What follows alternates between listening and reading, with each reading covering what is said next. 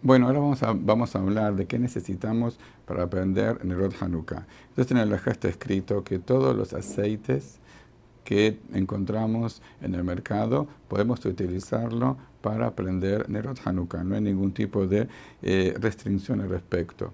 Eh, pero por supuesto de que la mejor, la mejor opción es utilizar aceite de oliva.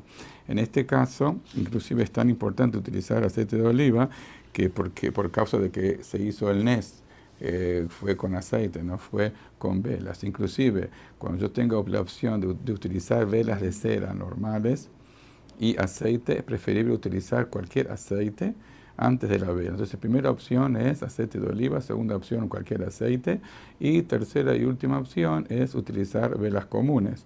Em, ahora, si la persona no tiene suficiente aceite de oliva para todas las velas, entonces puede mezclar, siendo que la mayoría sea de aceite de oliva y está muy bien. Respecto a las, eh, a las mechas que se utilizan, no hay ningún problema, se puede utilizar mechas nuevas, por supuesto, y también las viejas, siempre y cuando que prendan bien, está permitido utilizar.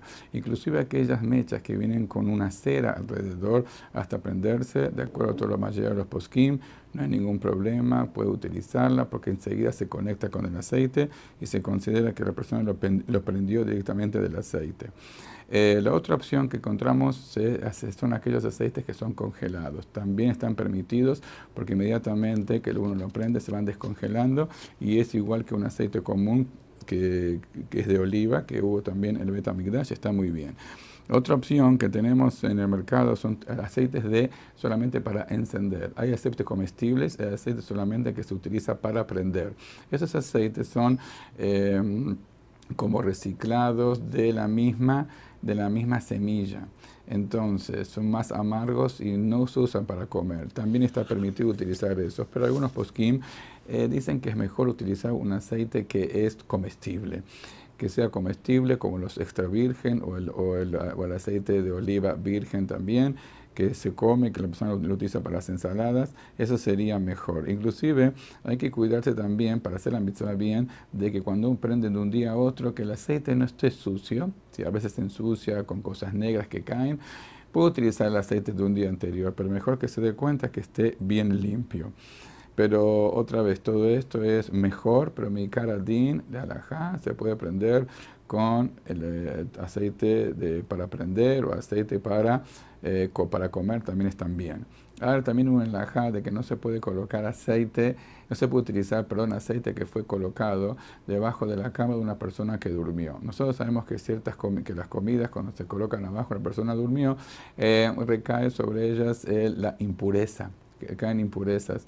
Entonces, como realmente los no se deberían comer estas comidas, no se puede también usar, utilizar un aceite así. Pero Bediabá, si no tiene otra, es kasher para de la porque Bediabá también se puede comer, específicamente hoy en día, que nuestros apartamentos todos tienen este, digamos, están recubiertos de madera, de cerámica, porcelana, el piso, hay piso. Antiguamente no había piso, era tierra, entonces se había más lo que se llama impurezas, y esas impurezas afectaban la comida.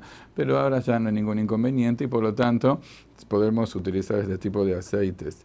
También inclusive un aceite que estaba descubierto, que he sabido que cosas descubiertas líquidas a veces son problemáticas, esto no tiene ningún problema, todas las opiniones dicen que un aceite que quedó descubierto toda la noche o mucho tiempo se puede utilizar sin inconveniente para prender las velas.